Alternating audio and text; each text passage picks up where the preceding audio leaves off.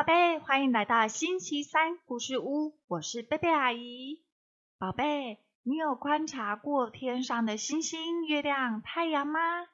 你知道太阳光会照在大树上，也会照在小叶子上，会照亮有钱人的街道，也会照亮贫民窟的路上。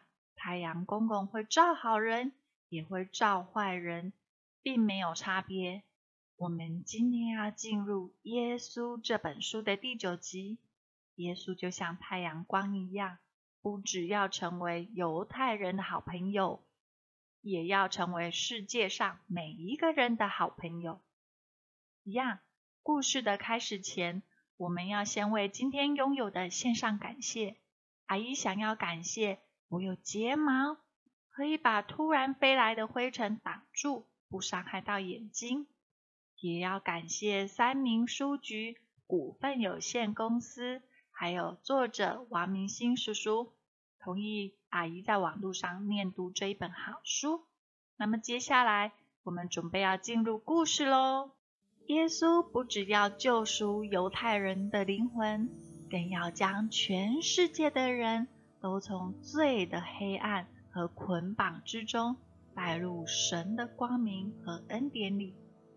包括犹太人的仇敌，耶稣和他的门徒要从犹太地回加利利时，做了一个很让门徒意外的决定：要经过撒玛利亚。犹太人素来憎恨撒玛利亚人，世代不相往来，这个仇怨要上溯到几百年前。住在撒玛利亚地区的犹太人，因为媚外，不但和入侵他们土地的统治民族通婚联姻，也崇拜他们所带来的神奇偶像。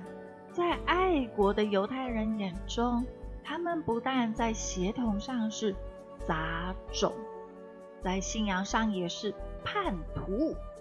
于是，犹太人将撒玛利亚人当作是。卑鄙下流的族群，绝不接触。从犹太地到加利利，若是直走，就得经过撒玛利亚。一般的犹太公民非常忌讳进入这个地区，宁可绕远路，先渡过约旦河，再北上。但这一天，耶稣却告诉门徒，他们要穿过撒玛利亚。门徒听了。心里直嘀咕：“老师，您这是怎么回事啊？平日和罪人们为伍，惹的麻烦还不够多吗？现在居然要去撒玛利亚，那可是我们的世仇啊！他到底想做什么？”嘀咕归嘀咕，他们还是顺服的跟着耶稣走。到了撒玛利亚省的叙加城，正是日正当中，烈日高照。耶稣留在有历史价值的雅各井旁，门徒则进城去买食物。耶稣坐在井旁休息，有一个撒玛利亚妇人来打水。耶稣对他说：“请你给我水喝。”他吃了一惊。环顾四周，这里只有他和耶稣，所以耶稣是在喊他说话。可是怎么可能？你是犹太人，怎么会向我一个撒玛利亚的妇人要水喝呢？你们犹太人不是最瞧不起我们撒玛利亚人吗？人们的无知和狭隘的偏见，使得。种族的仇恨盲目的延续下去，一亿一代传至一代，让人们看不见上帝真正的心意。如果你了解上帝对世人的恩赐，也知道现在跟你要水的人是谁，你就反而会向他求水，他将给你生命的活水。生命的活水就是上帝所赐的永生，不止给犹太人，也给全世界寻求他的人。耶稣的回答让这位撒玛利亚的妇人糊涂了。先生，你又没有打水的器具，井又很深，要从哪里拿活水给我？耶稣告诉他：“喝了这井里的水的人还会再渴，但喝我所赐的水就永远不渴。我所赐的水要在人们的生命中成为泉源，一直涌出，直到永远。有这么好的水？”妇人马上说：“先生。”请你把这种水赐给我，让我从此不渴，也不必大老远来到这里打水了。耶稣是用从泉源中涌出使人止渴的水，来比喻人们归向上帝后，从圣灵重生所得的永远的生命，永不干涸枯竭。妇人以为耶稣的活水是一种。